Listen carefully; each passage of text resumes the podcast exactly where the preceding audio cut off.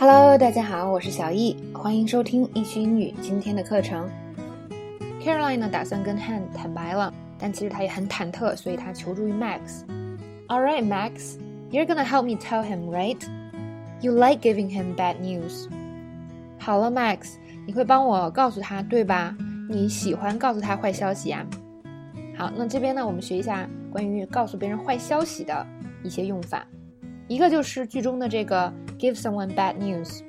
现在有个坏消息呢，我不想告诉 Steve，所以还是你去吧。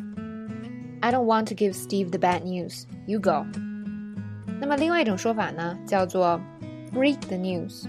那么它也是告诉别人啊消息，但是通常是指坏消息。比如说呢，大家商量好一起去旅游，几个同伴呢已经约好很久了，结果后来呢突然出了一些事情，导致大家不能去了。这时候怎么办呢？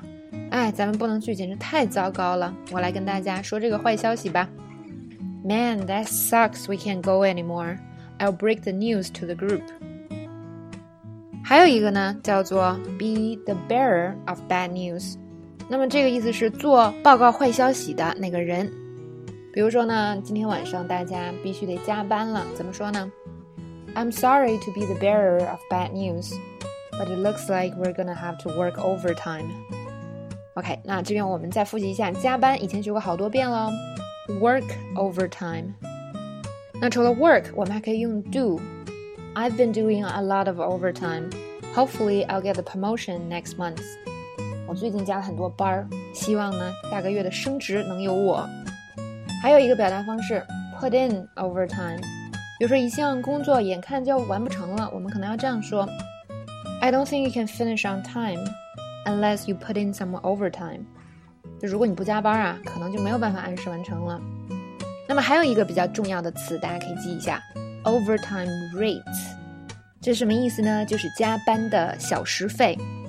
比如说呢，刚到了一个公司，你问 What is the overtime rates of our company？那一个比较老的员工可能就回答你 zero。咱们公司加班费是多少呀？是零哦。呵呵，好多公司其实都没有加班费的，是吧？虽然法律上讲应该有加班费，但是还是很多人被迫不得不免费加班。